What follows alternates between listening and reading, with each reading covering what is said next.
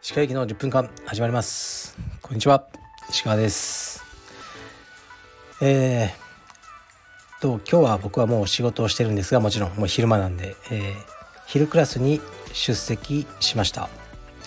鈴木誠のクラスで、えー、バックテイクの技を教えてもらいました。なるほど。とあの思える技でしたね。でスパーリングもねメンバーさんとやりました。もうメンバーさんともうねしのぎを削ってます。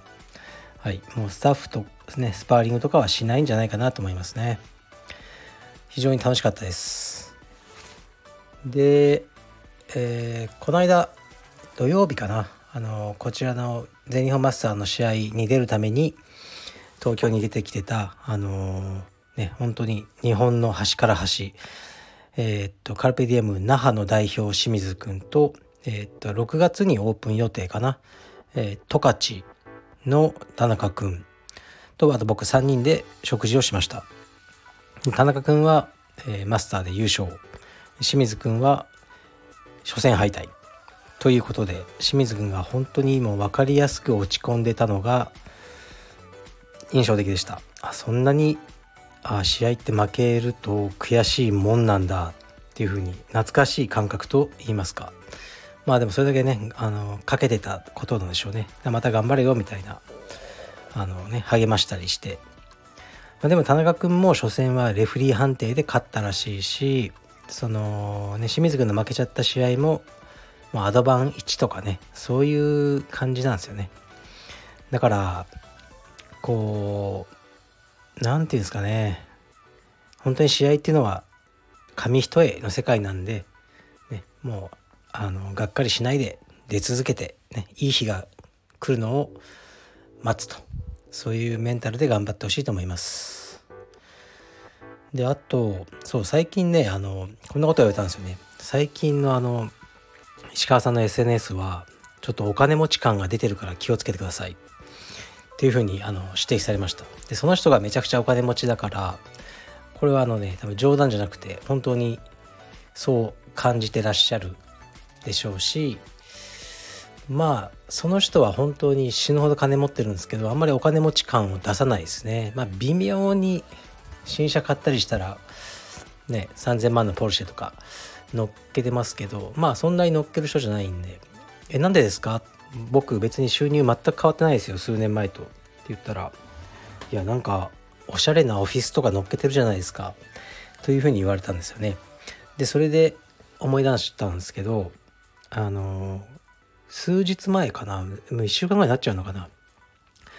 えー、っと銀座っていう雑誌がありますね。ライフスタイルファッション誌みたいな、まあ、女性が読む雑誌だと思うんですけどそこのウェブ上のえー、っとね「私の部屋」というコーナーがありましてそこで僕のオフィスの写真を紹介したしたんですね。してもらったんですよね。でそこのねそれがなんかこうちょっとねおしゃれに見える。なのでそういう風に言われたと思うんですけど。でもねこれはね本当に写真のトリックなんですよ。もう築50年以上のボロボロのマンションでなんかね下水臭いしあのゴキブリとかいるんですよ。僕そういうの絶対出ないようにいろいろやってるんですけどやっぱ隙間があって。で部屋は最初本当にカビだらけでやばかったんですよね。でそこをまああのね内装をしてもらったり。でフローリングも写真で見ると綺麗に見えますけどあれ実はね置いてるだけなんですよ。そういう積み木みたいなのを。だから本当にね全然おしゃれでも何でもない部屋なんですけど写真のマジックでねなんかおしゃれなちょっとセレブチックな部屋に見えたのかも知りません。まあ、その記事があのご興味ある方はえー、っと僕のインスタに載っけてあるので23個前の投稿かなそれをあの見てみてください。これは最初草加さんっていうビームスの方ですねうちの会員さんの部屋が紹介されで彼がえー、っとね姉屋カフェの横町健さんを紹介してこれ紹介でつないでいくコーナーなんですよ。で横町健さんの紹介で僕に来たんですよね。でその雑誌の銀座の担当の方と話してたらあのちょっとあの次は若い女性でよろしいですかっていうふうに言われて紹介するのをもうちょっとねじじいがこうねあの3連発がきついってことでしょうね。ですから「あじゃあ分かりました」って言って。でも若い女性って僕ね全然知らないんですよ。本当に。であそうだあいつは元気かと思って。え、っと以前うちで練習してたあの呪術もモデルの東あずさに連絡したんですよね。でどう？元気？みたいな。元気です。ちょっと話して。で部屋の紹介出てくれないって言って。あのあいいですよ。みたいな感じであの受けてくれたので。次の週今週か来週は多分彼女の部屋が紹介されることになると思います。私の部屋めっちゃ港区ですけど大丈夫ですか？って言ってましたけど、まあ、よく意味が分かんなかったですね、まあ、楽しみにしてます。どんだけ港区な部屋なのか。えー、っとね楽しみにしてます。ではレターに参ります。えー、っと石川先生こんにちは。ヒクソンの自伝早速購読しました。私も一気に読んでしまいました。率直に言うとなされた功績とは別に家庭人としてはかなり身勝手な印象を受けました。かっこ家族を捨ててブラジルに帰ったりそもそも子供が小さい頃から別居し続けるというあたり。かっこ閉じ。これはヒクソン先生の尺を大衆の物差しでは測れないということでしょうか。石川さんの雑感を話していただけると幸いです。よろしくお願いします。はい。ありがとうございます。そうですね。あのみんな誰かのストーリーに登場人物としてねこの人のストーリーではいい人。だけどこの人別の人のストーリーの中ではこの人は悪役。っていう風なことはあると思うんですよね。僕も僕のことをうんね好きな人もいればその人のある別の人の人生の中ではもう石川由紀は悪役としてねあの登場しているパターンもあると思いますし僕とか例えば僕の道場カルペディエムのが原因でというかねその人のやってる、えー、ビジネスとかもしかしたら道場経営商売とかがうまくいかなくなったという事例はあるかもしれないですね。ですからまあヒクソン先生ももうあれだけのね凄まじいこう人生を歩んでこられたのであの、ね、いろんな人のあの人生の中では悪役になってることはあると思いますね。で家庭もそうですねもちろんね充実強くても、ね、世界チャンピオンでも家庭も大事にすることも可能ではあると思いますけど非常に難しいですよねやっぱり比重が。だからビジネスとかですごくね成功してても、まあ、家庭はうまくいってないっていう人は多いんじゃないでしょうか。うん、僕は分かる気がしますね。でもそのできる範囲でというかあのヒクソン先生のやり方でご家族はすごく大事にされてきたと僕は僕はそういうふうな印象を受けましたねこれ読んで。で当時ねその桜庭選手がねしあのねあの挑戦ねあのね俺と戦えみたいなやっててでまあその時にこうね息子さんが亡くなってしまって事故でまあ、事故っていうかねあの薬でですね。であのでなんかこうヒクソン先生はやっぱそれが原因でもう試合は今はできないみたいな感じをこう噂を聞いてたんですよね。でも当時は僕子供いなかったのでいやちょっとこれ桜庭さんのあの要求をなんか逃げたいんじゃないの？とかちょっとそういうふうに意地悪に思ってしまってたんですよねでも今自分が親になって思うのは本当に自分の子供が死んじゃったりしたら5年間ぐらい全く何もできなかったっていうのは本当に分かりますね。試合なんかや,、うん、やってる場合じゃないと僕はそうなってしまうと思いますね。だからあのー、まあねいろいろなご意見あると思いますけど僕は結構ね家庭思ってたより大事にされてる方だったんだなと思いました。はい。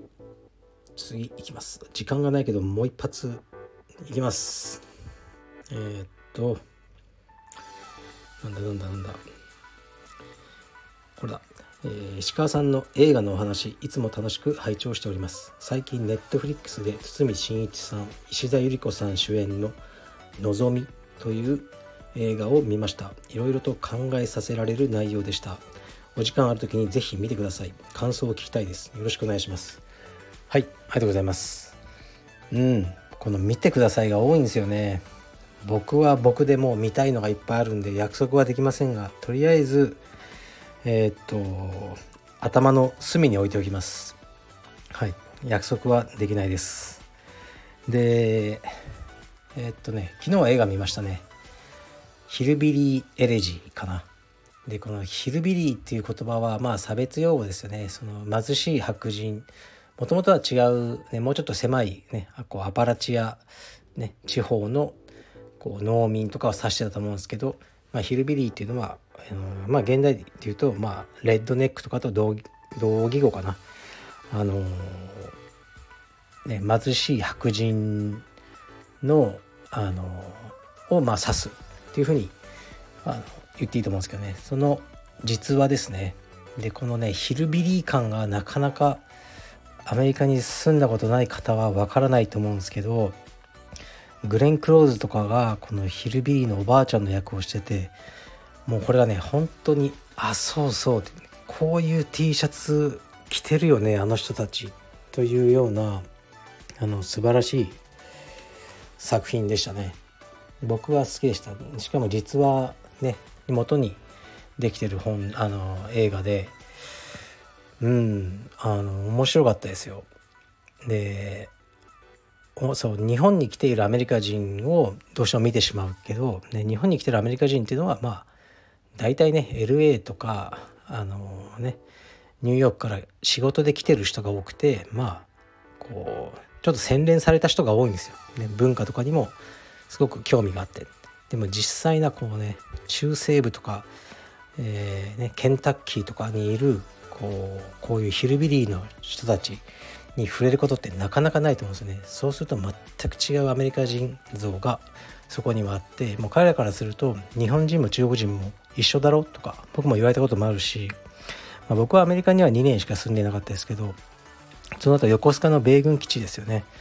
そちらで働いている時のその基地内の若いえー、っと海兵隊員とか、まあ、ネイビーの子たちですよねで彼らはもう貧しくて4年間ぐらい軍に行けば、まあ、その後ねあの大学に行かせてもらえるっていうアメリカではそのシステムがあるんでそのためだけに軍に入ってきてる、ね、やつらが多くて、まあ、彼らと仕事をするのがもう本当に大変でしたね。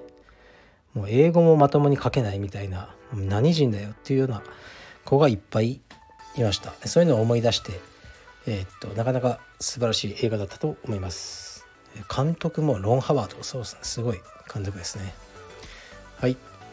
というわけで僕は今から仕事します。失礼します。